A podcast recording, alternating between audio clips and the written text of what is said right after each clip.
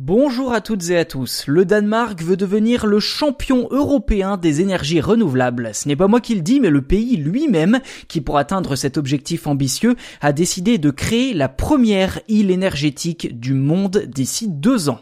Dans sa phase initiale, cette île aura la taille de 18 terrains de football et sera reliée par des centaines d'éoliennes offshore pour fournir à la fois de l'électricité pour la maison, mais aussi de l'hydrogène vert pour la navigation, l'aviation, l'industrie et les transports lourds. L'île sera située à 80 km au large de la côte ouest du Danemark et devrait être opérationnelle vers 2033. Si ce projet est un succès, le Danemark prévoit déjà de créer une deuxième île énergétique dans la mer Baltique. Concrètement, l'île devrait produire une part non négligeable de l'énergie du pays et donc contribuer à réduire considérablement ses émissions de gaz à effet de serre.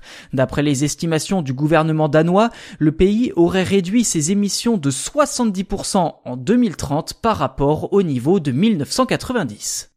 Mais cette île énergétique a un coût plus de 28 milliards d'euros. Il s'agit du plus gros projet de construction de l'histoire du pays. Les Danois ont d'ailleurs décidé en décembre 2020 d'arrêter la recherche de pétrole et de gaz dans leur partie de la mer du Nord, souhaitant plutôt en faire une plaque tournante pour les énergies renouvelables et le stockage du carbone. Voilà pour cet épisode consacré à ce projet d'île énergétique au Danemark. N'hésitez pas à nous faire part de votre avis dans les commentaires de la plateforme sur laquelle vous écoutez le podcast. Par ailleurs, n'hésitez pas non plus à vous abonner pour ne pas manquer la sortie des futurs numéros. C'est gratuit et ça nous encourage grandement pour la suite.